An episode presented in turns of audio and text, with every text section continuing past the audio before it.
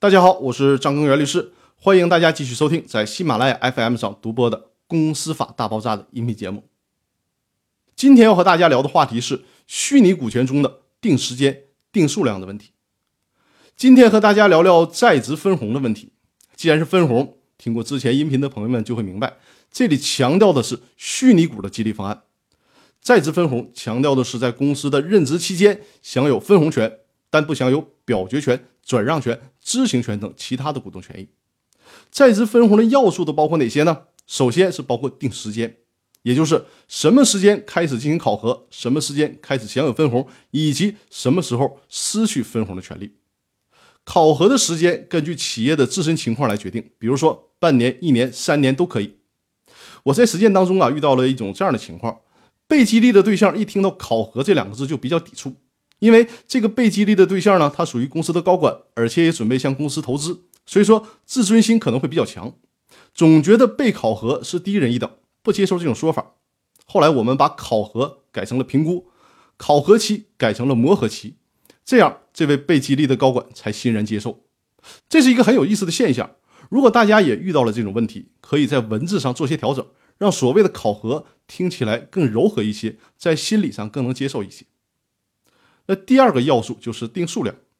关于这个问题，《非上市公司股权激励实操手册》这本书用了很大的篇幅进行讲解，还列了很多的计算公式。但如果大家看到书中的这部分段落的话，相信大部分人很难理解作者要表达的意思。其实，掌握这个问题的核心之后，这个问题完全不必要论述的这么复杂。我跟大家直白的说这个问题，这个问题就是拿出来公司百分之多少的分红权来进行激励。公司的全部股权对应的分红权是百分之百，可以拿出来其中的百分之三十的分红权去激励员工。那些实际掌握着公司百分之百股权的股东们只享有百分之七十的分红权，剩下的百分之三十都给被激励的员工了。百分之三十的分红权是固定的，假设公司可分配利润是一千万，那百分之三十分红权对应的分红就是三百万。如果激励给一个人，那他就得三百万。如果激励给一百个人，每个人就只能得到三万，就是这么简单的一个逻辑。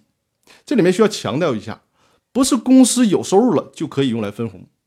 公司法第一百六十六条规定，公司需要弥补亏损，提取法定公积金之后，剩余的部分才能分红。而且，为了公司的发展需要，公司可能还要留出来一部分钱用于再投入到生产研发当中去。所以说，并不是公司赚了多少钱就一定会拿出来多少钱进行分红的。在公司没有亏损，也提取了法定公积金的情况下，股东们仍然有权利决定是否分红，以及到底分多少红的问题。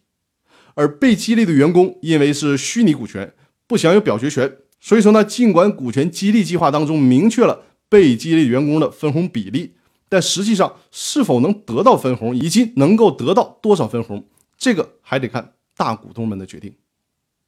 当然了。如果你大股东敢昧着良心不分，或者是少分红，你这个股权激励也就失去意义了。那到时候没有人给你好好干活，那你可就自作自受了。所以呢，市场会平衡这个良心账，我觉得不必过分的担心这个问题。